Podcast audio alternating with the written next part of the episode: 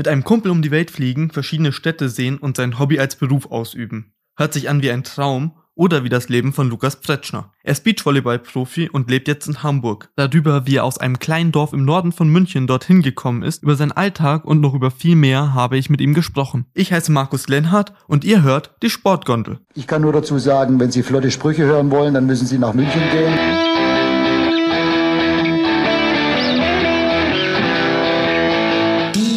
Die Sportgondel.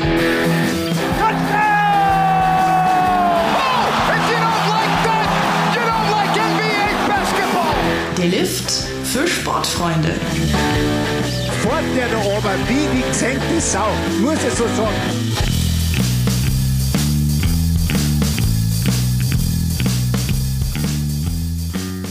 Hi Lukas, super, dass du dir Zeit genommen hast. Erstmal vielen Dank dafür. So, wie geht's dir eigentlich zur Zeit gerade? Hi, ja, äh, danke für die Einladung erstmal. Äh, mir geht's gut. Äh, ja, ich hatte ein freies Wochenende. Äh, genau, es ist äh, Montagnachmittag gerade äh, für alle, die gerade zuschalten. Ähm, ja, mir geht's super.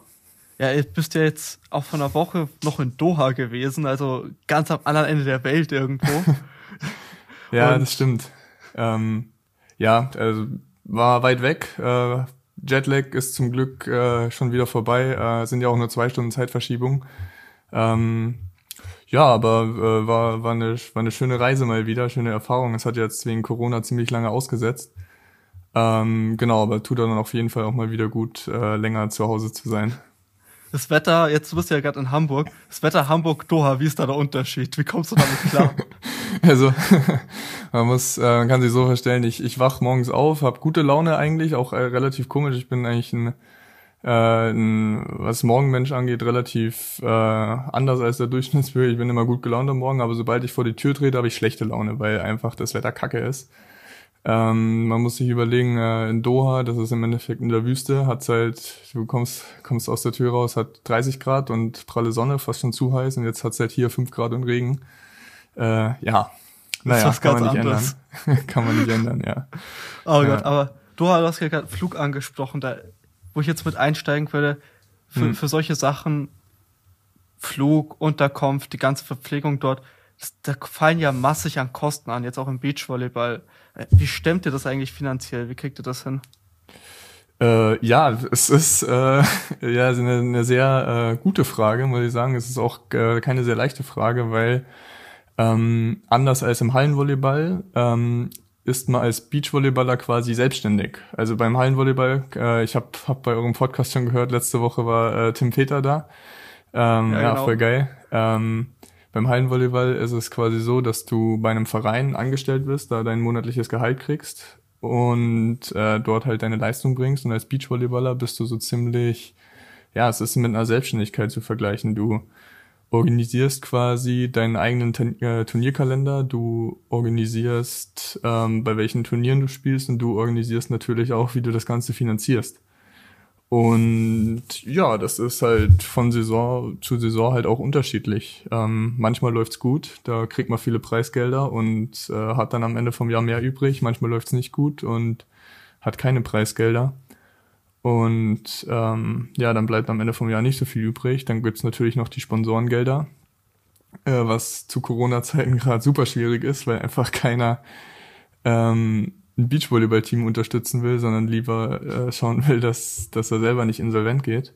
Ja, glaube Ähm, ich. Also, ja, gute Frage. Also äh, Sponsoren sind dann grundsätzlich trotzdem ein wichtiges Thema für euch, oder? Also, dass ihr da, auch wenn es jetzt aktuell schwer ist, dass ihr immer Sponsoren habt, die, die euch halt auch bei der Finanzierung unterstützen.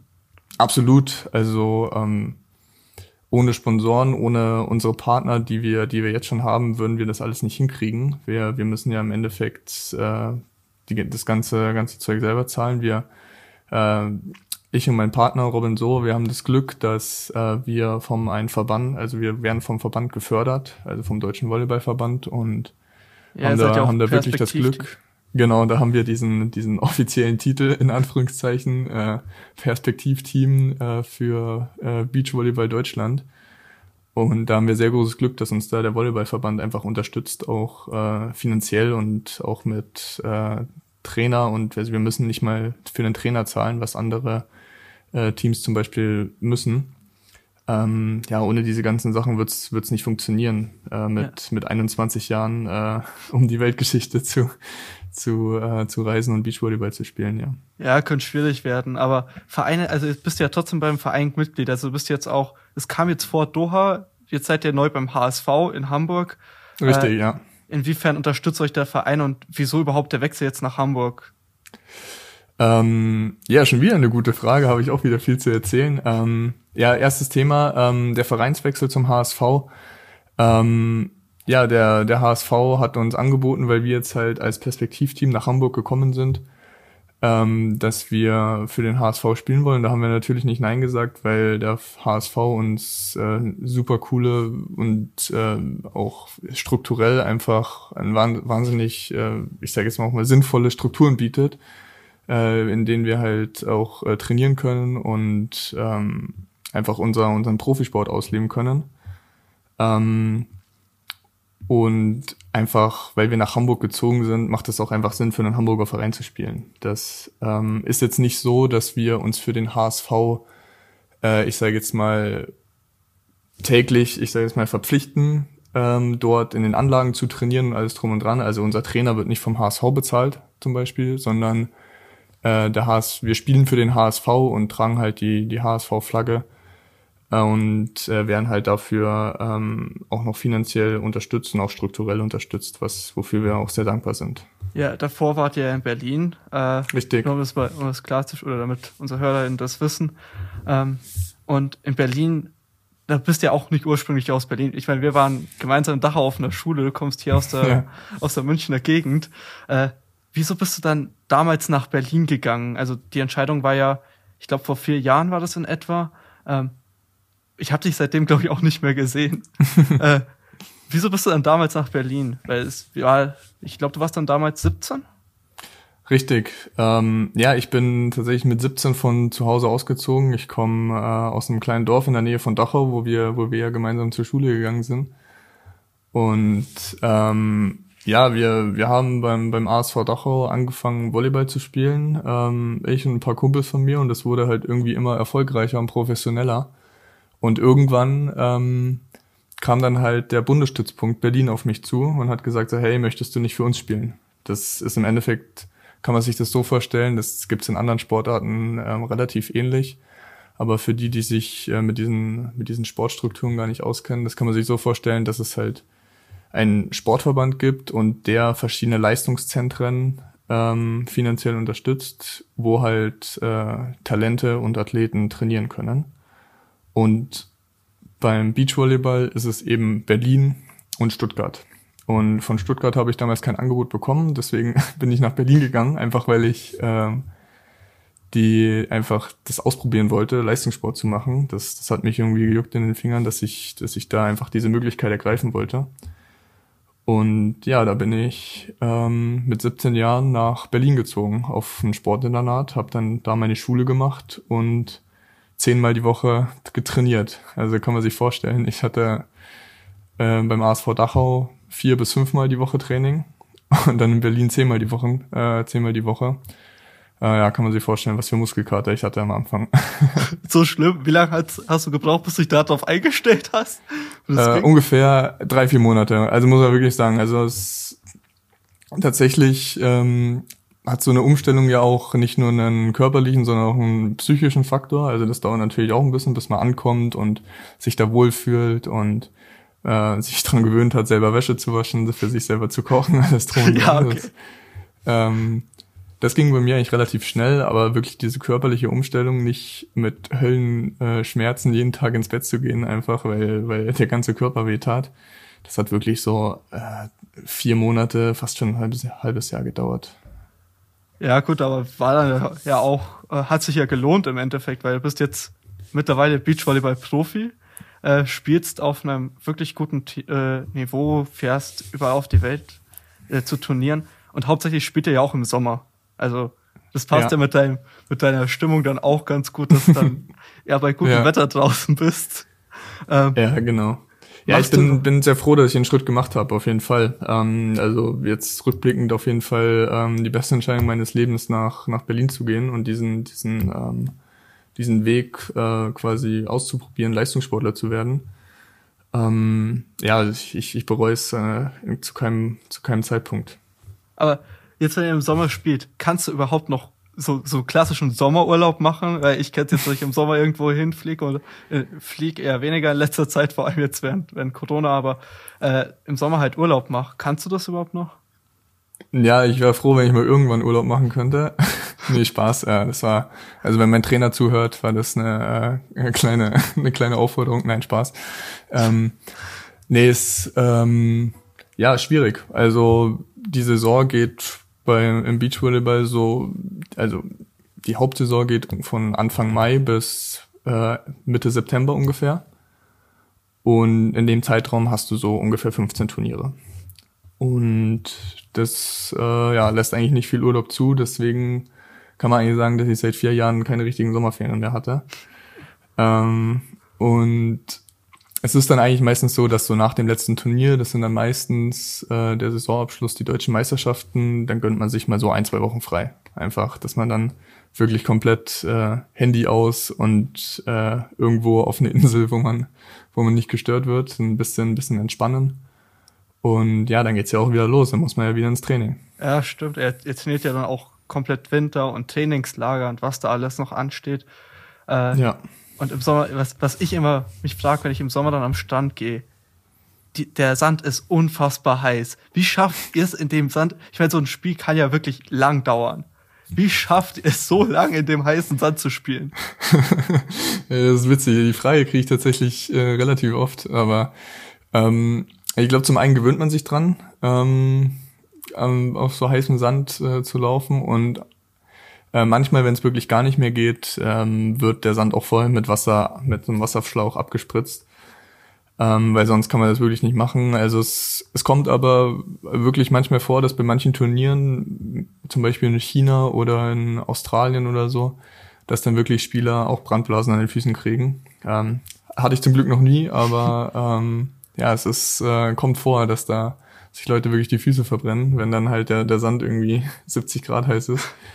Ähm, aber ja, ein Tod muss man sterben, da muss man durch. Also ich glaube, wir als Beachvolleyballer haben da, haben da nicht so viel zum Rummeckern. Wir haben eh einen richtig coolen Job, da kann ich mich über, über heißen Sand, da kann ich drüber hinwegsehen. Und dann, ähm, aber du spielst dann schon lieber im Sommer, oder? Also wenn es warm ist, wenn du jetzt zum Beispiel Doha jetzt bei 30, 40 Grad ist zwar irgendwann dann auch übertrieben anstrengend, vor allem wenn es dann wirklich zu heiß wird, aber Sommer ist dir dann grundsätzlich lieber als jetzt so, keine Ahnung, ein Turnier in, in Hamburg und es schüttet in Strömen. Ja, also die Frage ist relativ leicht beantwortet, auf jeden Fall. Ähm, habe ich habe ich es lieber im Sommer zu spielen. Ähm, aber es ist es ist auch sehr interessant. Also da ist Beachvolleyball wirklich wahnsinnig facettenreich. Man muss ähm, jetzt abgesehen von von der Technik und von dem Spiel an sich muss man auch wahnsinnig viel mit äußeren Umständen zurechtkommen, weil äh, Spiele werden grundsätzlich nicht abgesagt. Die werden nur abgesagt, wenn Gewitter ist und halt ein Blitz einschlagen könnte und halt potenzielle Lebensgefahr ist. Aber sonst wird ein Spiel nicht abgesagt, egal ob äh, kein Wind ist, 25 Grad und Sonnenschein oder ob es halt äh, drei Grad hat und äh, äh, Schneeregen. Das hatten wir auch schon. Krass. Und ähm, ja, da muss man sich muss man sich drauf einstellen und äh, ist aber auch ein, eine eine Facette, die ich so an der Sportart so spannend finde. Aber jetzt, wenn, wenn so drei Grad, Schneeregen und, und du frierst wie noch was, bei, bei solchen Bedingungen, er zieht euch ja anders an, spielt aber trotzdem noch barfuß. Also ihr zieht euch ja normalerweise dann längere Sachen an und damit es ein bisschen wärmer ist zumindest. Also ich, genau, also es gibt so quasi, das kennt jeder, so, so Thermo-Unterwäsche quasi, die man, die man beim Skifahren äh, anzieht. Äh, das kommt dann natürlich unter die Spielkleidung. Aber ähm, ja, ich spiele äh, eigentlich immer barfuß. Äh, es gibt Leute, die mit sogenannten Beach Socks spielen. Das sind ähm, im Endeffekt Socken mit einer verstärkten Sohle, ähm, die man anziehen kann, wenn der Sand zu heiß oder zu kalt ist. Aber ich finde es unangenehm, mit denen zu spielen. Deswegen spiele ich immer barfuß. Und jetzt, wenn ihr jetzt zum Beispiel auch in China so komplett heißen Sand habt oder auch unterschiedlichen Sand, stellt ihr euch anders auf, auf Spielorte ein und inwiefern macht auch der Sand einen Unterschied? Weil ich weiß nicht, ob du die, die Geschichte kennst, vor Olympia 2016, äh, Kida Walkenhorst und Lauter Ludwig haben sich ja Sand von der Copacabana einfliegen lassen, damit sie auf dem trainieren können. Ja, ja, das stimmt. Also äh, witzigerweise trainieren wir auf genau dem gleichen Sand gerade. Ah, geil. also wir, wir in dem in der gleichen äh, Trainingsstätte trainieren. Ja, Beschaffenheit des Sandes äh, macht eigentlich äh, ja in diesem Höchstleistungssport, wie du gerade diese, dieses, äh, wie du gerade das Beispiel genannt hast mit Kira und Daura, macht dann schon einen Unterschied. Aber im Endeffekt da, wo, wo wir uns äh, noch bewegen, ich sage jetzt mal in der in der mittleren äh, Weltspitze, da ähm, achtet man da im Endeffekt nicht drauf. Ob der Sand zu kalt oder zu heiß ist, das äh, interessiert keinen, weißt du, weil das äh, kann man eh nicht beeinflussen. Ähm, aber ja, es, es kommt vor, dass quasi Teams äh, auf, wenn sie auf irgendeinen krassen Zielwettkampf hinarbeiten, sich dann auch auf die Gegebenheiten des Sands anpassen. Aber das machen wir jetzt zum Beispiel nicht. Ja, oder noch nicht. Wer weiß, was noch Ja. kommt. Ja. Äh, aber so, die ganzen äußeren Umstände fallen ja so ziemlich weg, wenn man jetzt in der Halle spielt. Spielst du grundsätzlich lieber in der Halle oder ist dir dann doch trotzdem draußen, äh, ja, an der, an der frischen Luft ist lieber? Mm, Also auf jeden Fall draußen in der frischen Luft. Ähm, dass man in Deutschland in die Halle gehen muss im Winter ist ja klar, einfach wenn es zu kalt ist draußen. Ja, logisch. Ähm, aber eigentlich versucht man das so selten wie möglich zu machen, weil ähm, in der Halle hat man natürlich keinen Wind, keine äußeren Umstände und dieses ganze Thema, was wir gerade an, angesprochen haben, dass man sich an Umstände anpassen muss etc., das, das kann man ja in der Halle gar nicht trainieren. Deswegen ähm, versucht man eigentlich als professionelles Beachvolleyball-Team im Winter so oft wie möglich auf Trainingslager zu fahren und irgendwo draußen zu trainieren, ähm, wo man das halt wieder trainieren kann, mit Wind zu spielen, mit, mit Sonne, mit allem drum und dran. Ja, deswegen, also wir waren dieses Jahr auf äh, Fuerteventura im Trainingslager. Ja, auch geil Ähm, eigentlich der Ort, aber Ja, auf jeden Fall. Ähm, ja, es ähm, hätten wir dieses Jahr auch gerne noch länger oder schon früher gemacht, aber äh, da macht uns Corona leider wirklich einen Strich durch die Rechnung, weil äh, Reisen einfach zurzeit echt schwer ist. Ähm, aber zum Glück hat es wirklich geklappt mit Fuerteventura mit gefühlt 1000 Tests und äh, dann super äh, strengen Quarantänevorschriften, ja. ja, äh, aber dann konnten wir zumindest irgendwie aufs Trainingslager fahren. Bei so einem Ja. Trainingslager oder auch bei einem Turnier. Siehst du da überhaupt was von dem Ort, wo ihr seid? Also, oder seid ihr da jetzt eigentlich gut aktuell klar, aber sonst ziemlich im Hotel? Mm, Also aktuell tatsächlich die ganze Zeit im Hotel. Das hat aber nichts mit dem Turnier an sich zu tun, sondern einfach äh, Corona-bedingt, weil es einfach zurzeit so ist, dass ähm, wir uns entweder auf dem Spielfeld oder im Hotelzimmer aufhalten dürfen, um halt ähm, das Infektionsrisiko so äh, gering wie möglich zu halten. Aber sonst äh, sieht man da tatsächlich auch was von, weil wenn man länger oder über längere Strecken unterwegs ist, muss man meistens auch ein paar Tage früher anreisen, um äh, den Jetlag zu vermindern. Und wenn man dann nach Australien fliegt oder so, dann ist man halt schon eine Woche vorher da. Und dann kann man sich an einem Tag, wenn man nicht trainiert oder mal einen Nachmittag frei macht, ähm, auf jeden Fall auch mal was anschauen. Also ähm, das ist eigentlich schon ganz cool, weil man eigentlich ganz schön viel von der Welt sieht. Ja, eigentlich schon geil dann. Also hätte ich schon Bock, so so mit einem Kumpel einfach mal so, keine Ahnung, Australien, sonst wo. Klar, kommt der Job dann dazu, aber ist schon cool dann, oder? Mit, mit einem Kumpel Ja, ich, einfach. ich, also ich würde mit keinem tauschen wollen. Also wie du schon gesagt hast, im Endeffekt äh, reist du den ganzen Sommer mit einem mit einem Kumpel von dir um die Welt und spielst Beachvolleyball. Ähm, ja, und immer, immer wenn man äh, mal überarbeitet ist und äh, wieder 25 Stunden Training in der Woche und eigentlich nicht mehr kann, muss man sich eigentlich nur das vor Augen führen. Dann äh, hat man wieder so einen kleinen Motivationskick. Ja, auch geil. Aber bei dir, bei dir ist gerade auch abgesehen vom Volleyball, du hast gerade ein Doha ein Turnier gespielt, äh, gleich, oder bald kommt noch eins, da reden wir gleich drüber. Der Wechsel zum HSV, bei dir ist halt einfach viel los aktuell, habe ich das Gefühl. Und jetzt äh, hast du auch mir davor erzählt, du bist jetzt auch bei der Marke Beecher Clothing dabei. Ähm, Hm. wa was ist das überhaupt und, und worum soll es da gehen? Äh, ja, du hast recht, ist gerade echt, äh, echt äh, ein bisschen viel los bei mir. Ähm, ja, ähm, ich bin zurzeit Teil eines äh, kleinen, großen, wir wissen noch nicht so richtig, Projekt, ähm, das sich äh, Beecher Clothing nennt. Ähm, ja, im Endeffekt haben ein Kumpel und ich gesagt, okay, ähm, wir wollen es schaffen, dass Beachvolleyballkleidung oder im Großen und Ganzen auch Sportkleidung nachhaltiger wird. Ähm, weil ich hatte bis jetzt ganz oft das Problem einfach, dass ähm, wir Ausrüster hatten, die uns nicht genau das ähm, liefern konnten oder schicken konnten, was wir wollten, was wir gebraucht haben. Und da ist der Nachhaltigkeitsaspekt noch gar nicht mehr drinnen, weißt du? Ja. Und dann habe ich gesagt, okay, äh, dann lass uns das doch einfach mal selber machen. Und da haben habe ich und äh, mein Kumpel Tim Nork heißt der, der auch übrigens Gründer von Mantahari Ocean Care ist. Vielleicht hat da schon mal jemand was von gehört.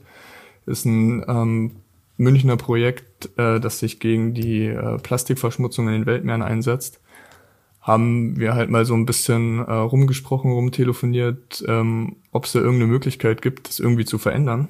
Ähm, und tatsächlich sind wir jetzt gerade dabei, beziehungsweise kurz davor, es hinzukriegen, dass mein Partner und ich ähm, nächstes Jahr in komplett recycelter Beachvolleyballkleidung auflaufen werden. Oh, Und geil, okay. ja, es ist so ein kleines, kleines Herzensprojekt nebenbei von mir. Einfach, ähm, ja, man, man muss ja auch mal äh, die andere Seite dieser, dieser äh, Weltreisen-Medaille sehen, dass, dass man einfach unendlich viele äh, Flugmeilen im Jahr zurücklegt und der ökologische Fußabdruck da auch nicht mal der allerbeste ist. Und Ja. das beschäftigt mich schon manchmal. Und da wollte ich auch mal einfach so ein bisschen was tun, um was zurückzugeben. Und da ist das eigentlich so, ein, so eine echt gute Möglichkeit gewesen, dass wir es jetzt einfach geschafft haben, ähm, zumindest unsere Kleidung ein bisschen nachhaltiger zu gestalten. Okay, aber das, das ist cool, wenn ihr das so hinkriegt und äh, mal schauen, wo das noch hingeht. Das kann man Ja, jetzt. ich bin auch sehr gespannt. Also wie gesagt, das steht noch ganz am Anfang. Ähm, ja, ich, ich freue mich im Endeffekt auf die Zukunft, weil es äh, kann sehr groß werden und äh, ich bin wirklich sehr gespannt. ja, ähm, kann man jetzt noch gar nicht so absehen, habe ich das Gefühl. Äh, Nee, überhaupt nicht. Aber das ist eh das Wichtigste bei allen Sachen, die mit Nachhaltigkeit zu tun haben. Man muss einfach mal anfangen. Einfach mal anfangen, äh, Sachen besser zu machen als die anderen. ja. Und dann schaut man, dann wird man am Ende schon sehen, wo das hingeht, ne? Und ja, vor allem also so, jetzt nicht nur auf, auf jetzt äh, Beacher-Clothing bezogen, sondern so allgemein gilt das ja auch, dass man nicht wartet, dass jemand anders was macht in dem Bereich, sondern vielleicht man auch mal selber was anpackt und, und dann sich Ja. dafür einsetzt. Ja, richtig. Und ähm, das, das wollen wir auch so ein bisschen verkörpern, dass es einfach super wichtig ist, dass da jeder so ein bisschen seinen eigenen Teil dazu beitragen kann. Auch äh, einfach, wenn es nur darum geht, einfach mal äh, im Supermarkt nicht den Apfel äh, zu kaufen, der in Plastik eingeschweißt ist, sondern den anderen. Und da kann im Endeffekt jeder bei sich selber anfangen. Und wichtig ist, dass man einfach mal anfängt. Ja. Äh, du hast gerade Flugmeilen angesprochen. Jetzt mal eine, Fra eine Frage dazu, was mir gerade eingefallen ist. Wie viele Flugmeilen hast du eigentlich so im Jahr? Kannst du das sagen? Boah. Also jetzt, Also ich, ich glaube, ich habe es mir mal ausgerechnet, aber ich, ich äh, weiß es nicht, ehrlich gesagt. Also, puh, ähm, also die Saison 2020 äh, fiel, was Fliegen äh, angeht, ja relativ mau aus, aber in der Saison 2019 müsste ich schon so an Flugmeilen insgesamt ja dreimal um die Welt. irre. Und wie, wie mindestens. verbringst, was machst du da die ganze Zeit im Flieger? Weil du kannst ja auch nicht nur blöd rumsitzen.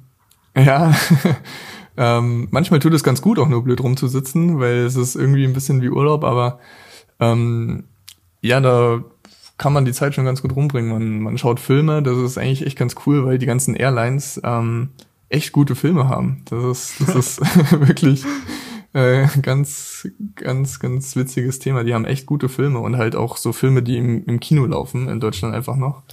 Ja. Ähm, oder ich schlafe. Ich habe da ähm, so ein ganz, ähm, ganz praktisches äh, Jetlag-Mittel, ähm, dass man, dass halt äh, Reisende oder halt auch Leute, die Schlafstörungen ähm, haben, ähm, habe ich jetzt nicht, aber ich benutze es für einen Jetlag, einfach nehmen kann. Und dann kann ich jetzt auf die Uhr schauen, zum Beispiel, okay, ähm, in Deutschland hat es jetzt erst 18 Uhr, aber da, wo ich hin will, jetzt ist es 22 Uhr, dann wäre es vielleicht ganz gut, wenn ich einschlafen würde. Und dann ähm, nehme ich da das äh, hier dieses dieses Spray und vielleicht ist auch nur Placebo-Effekt, keine Ahnung. Aber Ja. Ähm, ja, dann kann ich ganz gut einschlafen. Aber ihr stellt euch dann halt auch euren kompletten Tagesrhythmus für die Orte, wo ihr hinfliegt oder hinfahrt, um. Also wenn es jetzt nicht in, der, in derselben Zeitzone ist. Ja, genau. Also da dafür, also was ich ja vorhin schon angesprochen habe, ist es ja auch so, dass man schon ein paar Tage früher anreist zu dem Turnierort. Ähm, beispielsweise, wenn man jetzt äh, in Thailand oder so irgendwo spielt, da müsste es, glaube ich, sechs Stunden Zeitverschiebung haben, dann reist man sechs Tage vorher an. Man sagt so, eine Stunde äh, Zeitverschiebung ist ein Tag früher anreisen, ähm, weil man in dieser Zeit eigentlich dann relativ gut den Jetlag auskurieren kann. Ah, okay. Ja, auch interessant. Also damit setze ich mich halt jetzt so gar nicht auseinander. äh, und jetzt innerdeutsche Turniere, da reist ihr dann ja wahrscheinlich nicht mit dem Flugzeug, sondern eher mit dem Nee. Zug wahrscheinlich, oder? Oder Genau, da ähm, reisen wir eigentlich ausschließlich mit der Bahn. Ähm, manchmal mit dem Auto, wenn, wenn die Bahnverbindung gerade irgendwie blöd ist, aber eigentlich aus, ausschließlich mit der Bahn. Ähm, ja, wir, wir waren auch äh, bis 2020, weil da Corona angefangen hat, ähm, sehr äh, stolzer äh, Partner von der Deutschen Bahn. Ähm, was uns natürlich da auch ähm, finanziell das alles erleichtert hat, aber ähm, ja, auch so ist, ist da Deutsche Bahn wirklich ein ähm, super Mittel, um schnell von A nach B zu kommen. Und dann kommst du jetzt, morgen fährst du dann mit der Bahn nach Düsseldorf oder ihr beide jetzt. Richtig. Ähm, ja, mein Partner ist schon da, ähm, weil seine Freundin da in der Ecke wohnt. Ja. Aber ähm, genau, ich fahre dann morgen früh äh, nach Düsseldorf zum nächsten Turnier. Ich freue mich schon. Ja, äh, ich freue mich auch. Vor allem, also ich weiß nicht, ob du das äh, Turnier in Doha als Zuschauer ein bisschen verfolgt hast. Die Übertragungsqualität war jetzt so semi-optimal, sag ich mal. Ja, ich habe es tatsächlich nicht wirklich verfolgt, aber mir wurde das tatsächlich von sehr vielen gesagt, dass da, ähm, wie drückt man es denn freundlich aus, Potenzial nach oben war, ähm, was die, was die ähm, Übertragungsqualität anging. Ähm, ja, das ist ein, äh, ja, da ist so ein Düsseldorf auf jeden Fall besser. Da freue ich mich schon sehr drauf mit den, Ja. mit den Jungs von der New Beach Order. Ja, genau. Also ich habe äh, schon einen Podcast mit Severin Hendrich gemacht. Eben auch, die haben German Beach Trophy auch für Beachhandball ausgespielt, was ich sehr geil Voll fand. cool. Weil Ja. ich ja aus dem Handball komme, hat mir schon Bock gemacht, Ja. äh, das anzuschauen. Und jetzt halt eben auch für Beachvolleyball damals und jetzt das zweite Mal in dem Jahr für Beachvolleyball. Äh, hast du die davor auch schon verfolgt? Also die haben ja nicht nur das Turnier, sondern auch schon ein paar andere letztes Jahr auf die Beine gestellt. Hast du die auch verfolgt bis jetzt? Ja, habe ich tatsächlich. Ähm, einfach, weil es auch mir richtig Spaß macht, Beachvolleyball zuzuschauen, einfach weil ich diesen Sport liebe und muss auch wirklich sagen, weil die Jungs das richtig gut machen. Also ähm, ja, das ist äh, für alle, die es nicht kennen, im Endeffekt ähm, eine 20 Mann starke Truppe, die die gesagt haben, okay, wir wollen äh, Beachvolleyball einfach innovativ in den in den Medien neu darstellen. Und ähm, ja, die, die machen das echt super geil. Die, die richten da Beachvolleyball-Turniere aus mit einem innovativen Turniermodus und ähm, übertragen das einfach in der Qualität, so wie es noch nie da gewesen ist und halt auch mit, mit Content, wie er noch nie da gewesen ist, ähm, ja, auf Twitch. Und ja. Ähm, ja, da kann man im Endeffekt nur dankbar sein, dass die dass die Jungs und Mädels da ähm, das machen, weil es auch für die Spieler und Spielerinnen einfach ein ultra geiles Erlebnis ist, da zu spielen. Ja, also kurz zur Erklärung für unsere HörerInnen. Äh, Twitch ist eine Livestreaming-Plattform, wo man halt eben die Zuschauer auch mit einbinden kann. Und das machen die auch relativ gut. Zumindest war das so, so mein Gefühl immer in der äh, Übertragung. Und die machen halt noch viel außen drum. Äh, hast du ja gerade Ja. auch erwähnt. Deswegen jetzt meine Frage, hast du mitbekommen, dass ihr einen Bierpong-Tisch beim Turnier habt? Äh, nee, das wusste ich noch nicht tatsächlich. Ähm, ja, keine Ahnung. Das äh, weiß ich nicht, ob ich äh, Zeit dazu haben werde, den mal äh, auszuprobieren. Ja, aber, aber wenn dann natürlich nur alkoholfreie Getränke, gell? Logisch. Aber natürlich, ja. Ja. Aber trotzdem, was, worauf freust du dich so am Turn auf das Turnier jetzt? Also bei dem jetzt speziell am meisten? Gibt's da irgendwas, was Jetzt- dich besonders reizt? Also total viele Sachen tatsächlich. Also zum einen freue ich mich, da die ganzen Leute wiederzusehen. Ähm, es sind ja auch viele Leute von der deutschen Tour, die ich jetzt fast fast ein Dreivierteljahr nicht gesehen habe, weil die Tour einfach ausgesetzt hat auch. Ähm, dann freue ich mich auf viele Spiele. Dieser dieser neue innovative ähm, Turniermodus ermöglicht es uns halt ähm, wahnsinnig viele Spiele zu haben, wo man einfach auch ähm, auf sportlicher Seite wahnsinnig viel dazulernen kann.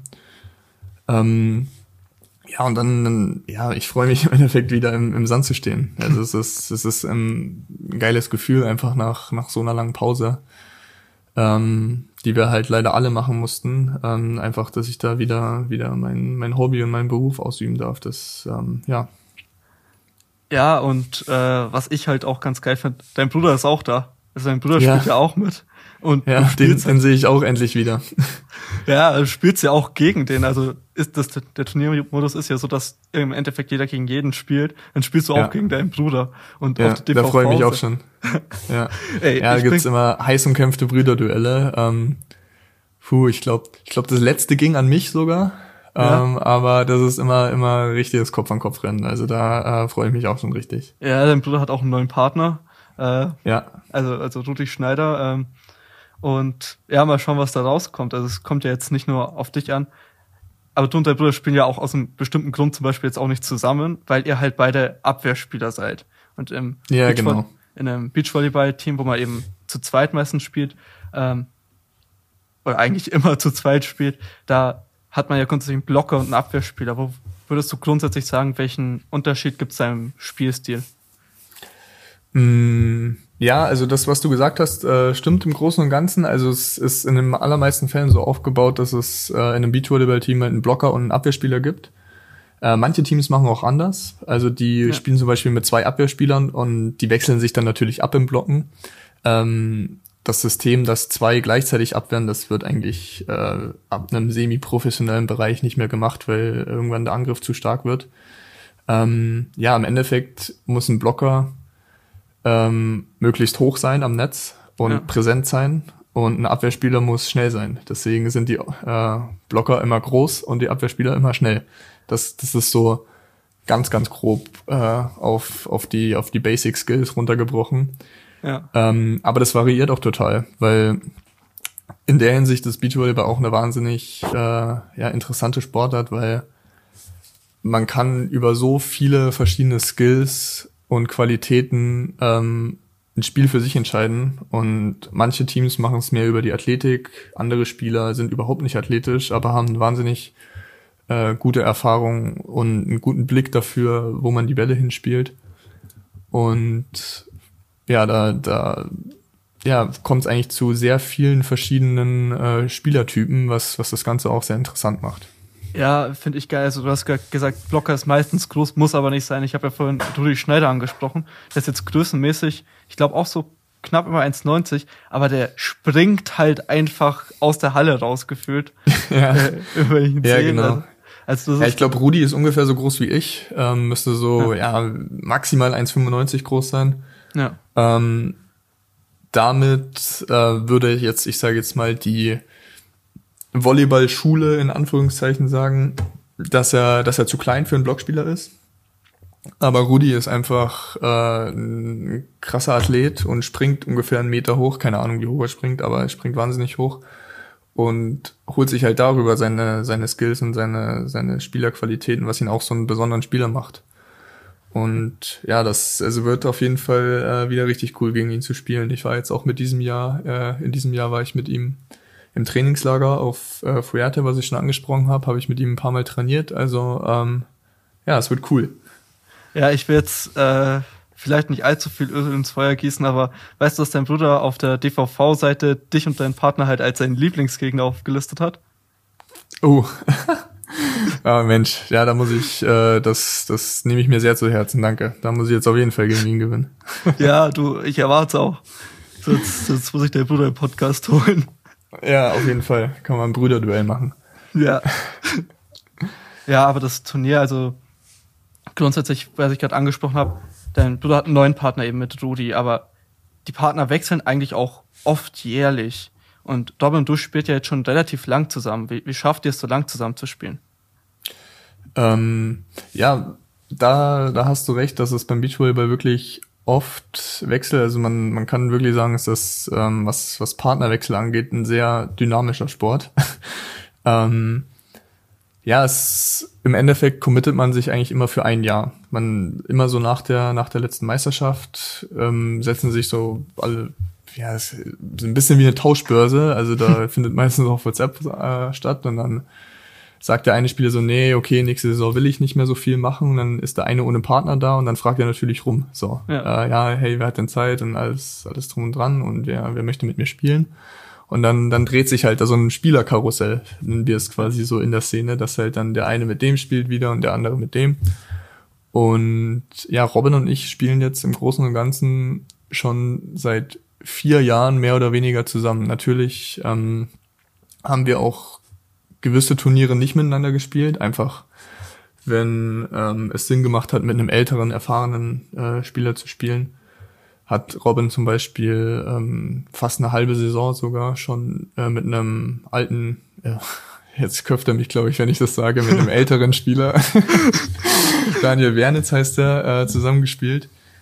Ähm, Genau, aber im Großen und Ganzen bilden wir seit vier Jahren ein Team und seit äh, zwei Jahren sind wir auch äh, wirklich ähm, mit ganz vereinzelten Aufnahmen ähm, immer immer fest äh, fest gebunden und ich glaube, dass das auch äh, eine, Qualität von einem Team sein kann. Wenn man wenn man so lange über einen Zeitraum zusammenspielt, dann kennt man sich wahnsinnig gut und ähm, kann dann auch ähm, das als Vorteil nutzen anderen Teams gegenüber. Ja, äh, du hast ja auch schon, habe ich, hab ich mitbekommen, letztes Jahr sogar ein Turnier mal ausgeholfen. Das kommt ja auch vor, dass man mal bei jemandem aushilft.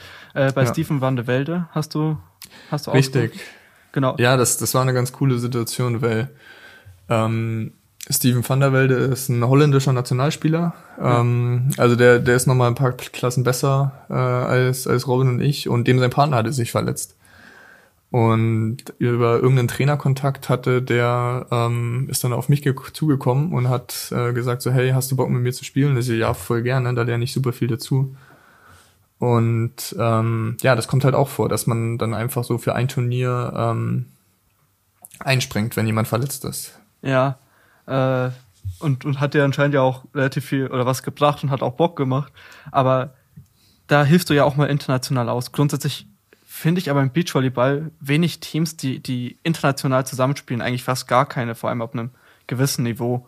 Was ist der Grund Ja. dafür, dass es das halt da wirklich auf Ja, es hat zum einen den Grund, dass ähm, oder eigentlich einen relativ simplen Grund, das, das ist nämlich die Regel, dass die FIVB, nämlich der Weltverband des Volleyballs, Turniere ausrichtet, die sogenannte World Tour, und dort halt äh, nur äh, Teams aus einem Land, also mit beiden Partnern aus einem Land antreten dürfen. Das ist im Endeffekt äh, wie beim wie beim Tennis. Damit ist es ganz gut zu vergleichen. Ähm, die die World Tour quasi, ähm, Grand Slam zum Beispiel.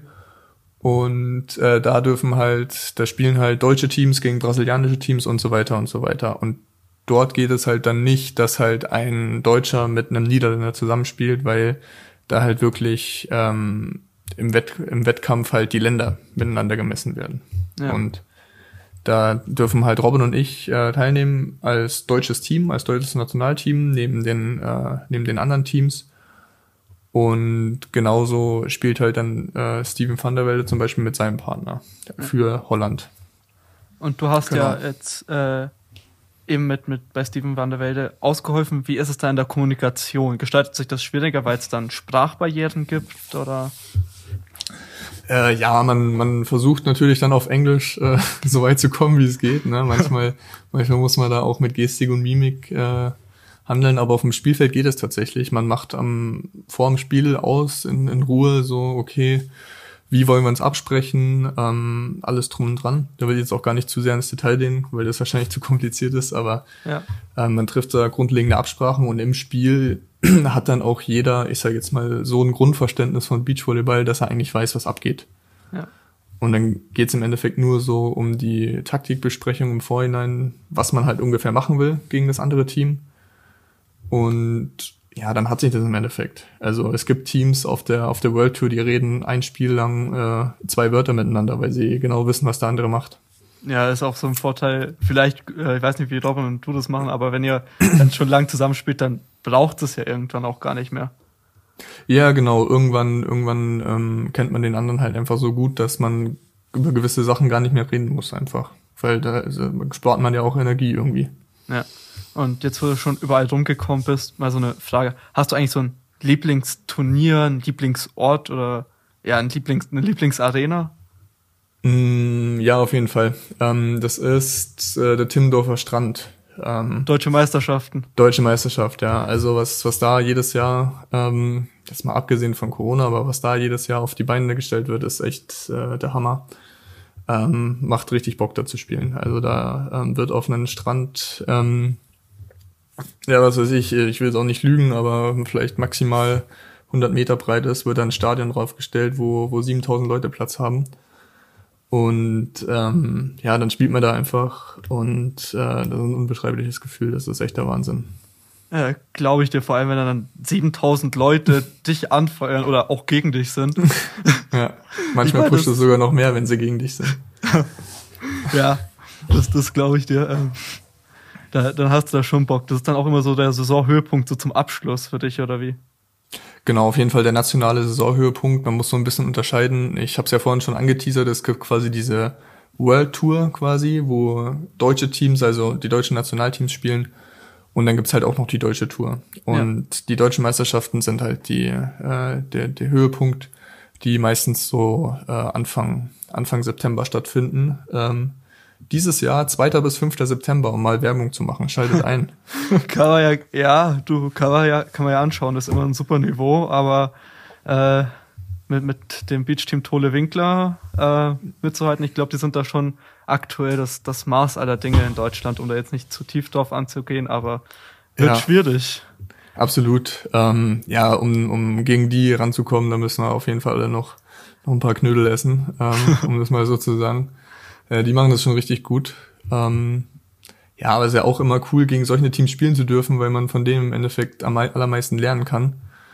Und wenn man da so in ein Spiel reingeht, weil man, man kann eigentlich im Endeffekt gar nicht verlieren, weil wenn man das Spiel verliert, dann ist es halt so, weil sie Favoriten sind und man hat dann zugelernt und vielleicht kann man sie ja ein bisschen ärgern und dann äh, hat es eigentlich schon Spaß gemacht. ja, glaube ich dir sofort. Äh, was ist, habt ihr jetzt mal so einen Ausblick auf die Saison, was ist euer Ziel äh, Richtung, Richtung Timmendorf da überhaupt erstmal hinzukommen? Oder?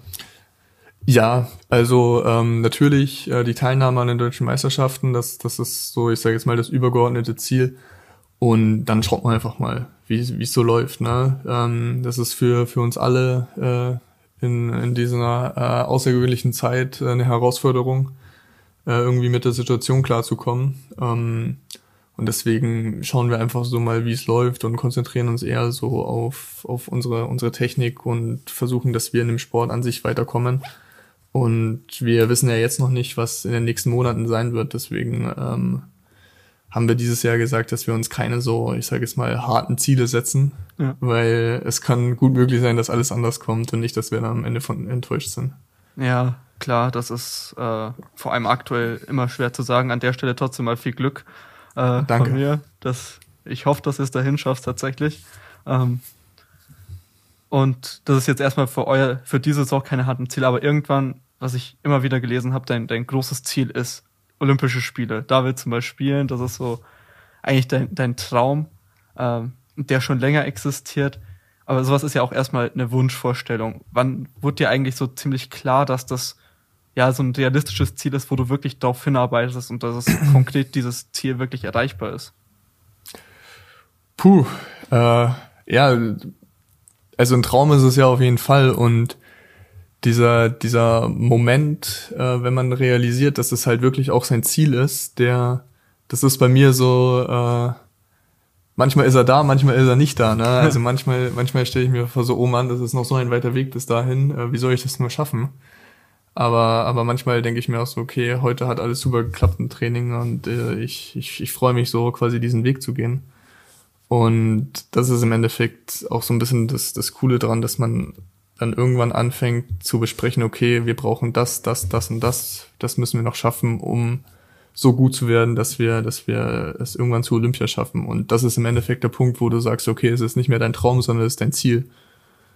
Und ähm, ja, da gibt's einen, gibt's einen ganz guten Spruch von meinem Trainer. Äh, jeder, jeder Ziel ohne einen Plan ist nur ein Wunsch.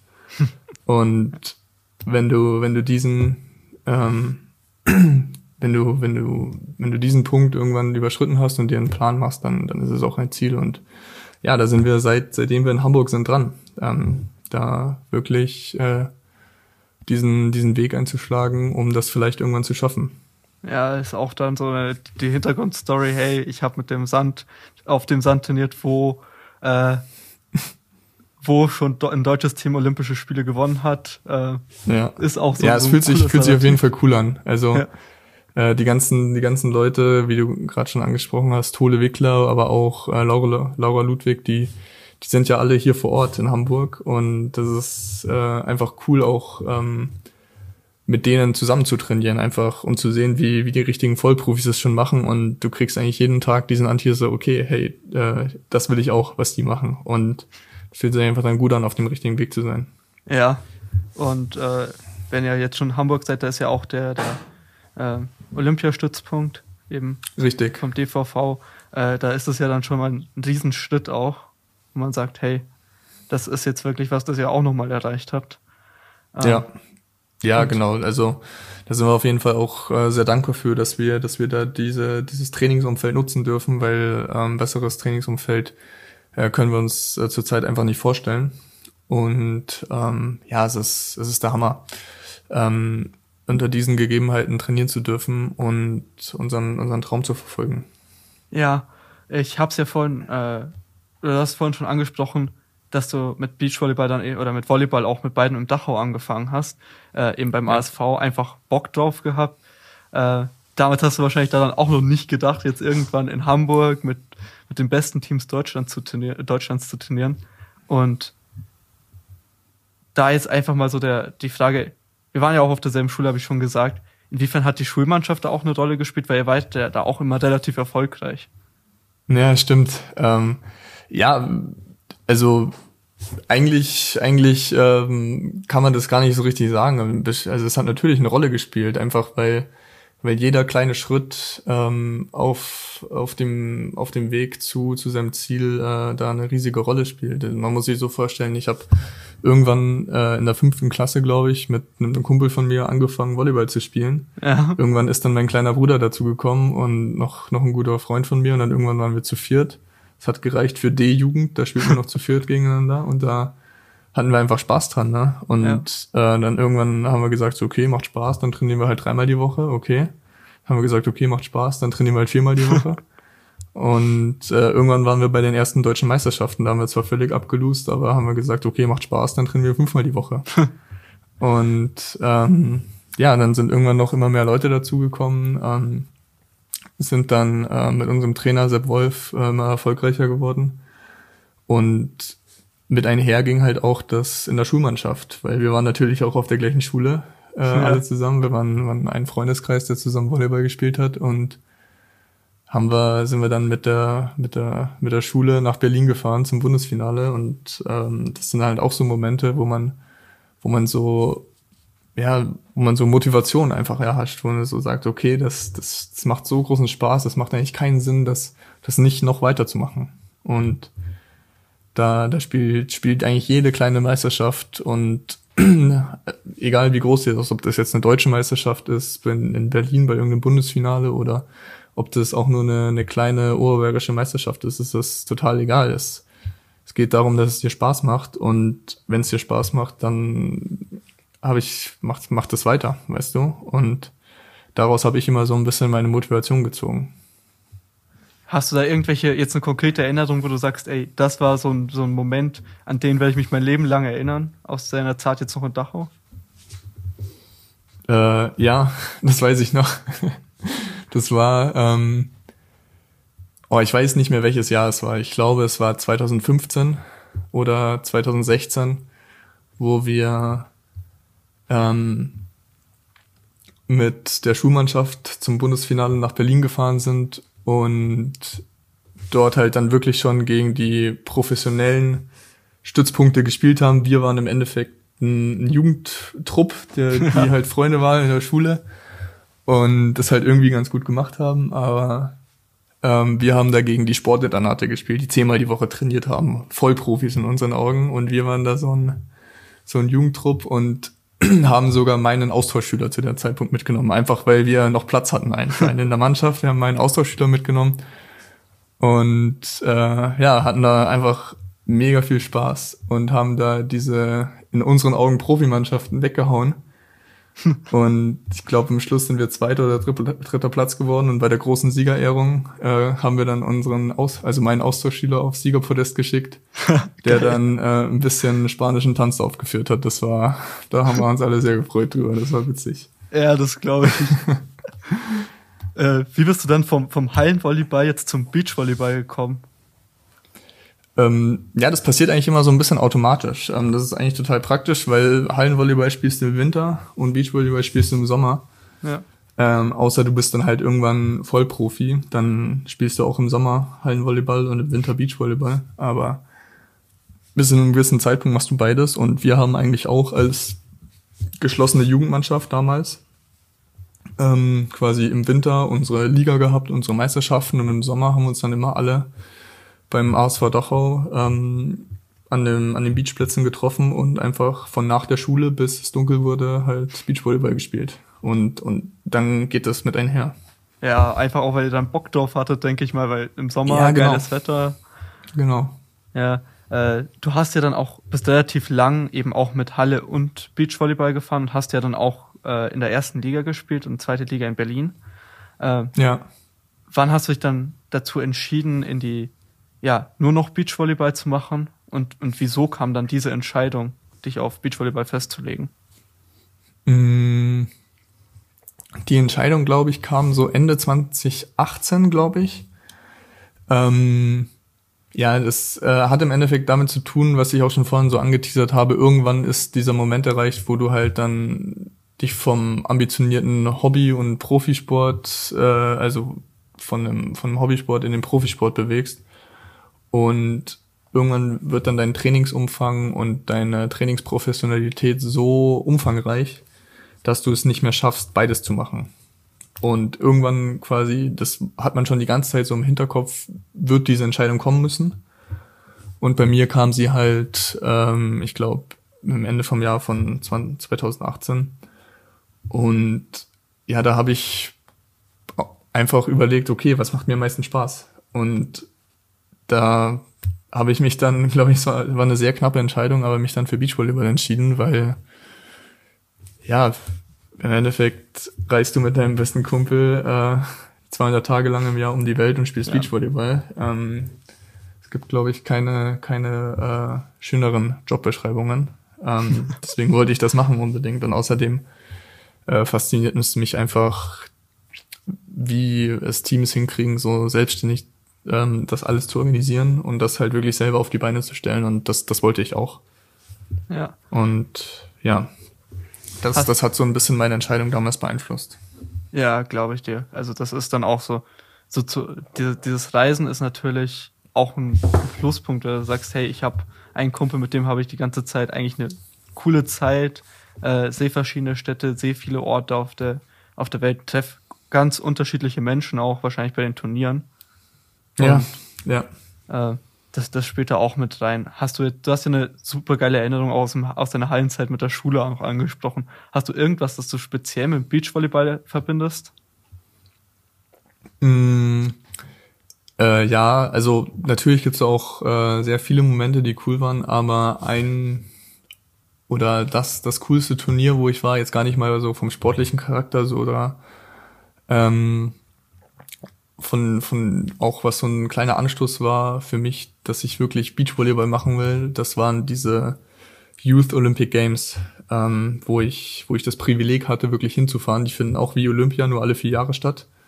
Ja. Und über verschiedene Qualifikationskriterien haben sich da ähm, ich und mein Partner ähm, wirklich äh, qualifizieren können. Und äh, ja, das war der Hammer. Im Endeffekt kann man sich vorstellen, das war Olympia für Jugendliche und mit Olympischen Dorf 4000 Athleten und ähm, das war so eine schöne Erfahrung. Da habe ich auch äh, diesen Pulli hier, den ich gerade anhab, getauscht mit einem äh, Volleyballspieler aus der USA, ähm, mit dem ich jetzt immer noch Kontakt halte. Also man, man knüpft wahnsinnig viele Freundschaften und einfach dieses dieses ganze Event, das ging vier Wochen lang und man hat da wirklich diesen diesen olympischen Gedanken, diesen olympischen Flair gespürt. Das war so unvergesslich, genauso wie es unbeschreiblich ist. Wahrscheinlich fragen sich gerade alle so, hör, was meint er? Aber Ja. Ähm, das war, das war wirklich der Hammer. Und das gab mir auch damals noch so einen kleinen Denkerstoß, okay, da, deswegen möchte ich Beachvolleyballer werden. Ja, dann äh, bedanke ich mich jetzt erstmal, dass du dir die Zeit genommen hast und für die ganzen Einblicke in dein Leben. Und äh, Sehr gerne. ich hoffe, dass ich dich dann oder wir alle äh, dich bei den Olympischen Spielen 2024 in Paris sehen. Wäre natürlich sehr geil. Ja, das hoffe ich auch. das hoffe ich auch. Das war Lukas Pletschner in der Sportgondel. Wenn ihr ihm im Sand zuschauen wollt, geht das. Die German Beach Trophy läuft nämlich noch. Und wenn ihr etwas darüber erfahren wollt, wie es sich als Hallenvolleyballer und als Student gleichzeitig lebt, hört in unsere Sportgondel-Folge vom 11. März mit Tim Peter rein. Die Sportgondel. Hinblick, Hinblick. Egal, immer ein Hinblick auf was? Was soll das? Was wollen wir hinblicken? Auch ein Hinblick auf dieses Interview. Sportgondel ist eine M945 Produktion. Ein Angebot der Media School Bayern.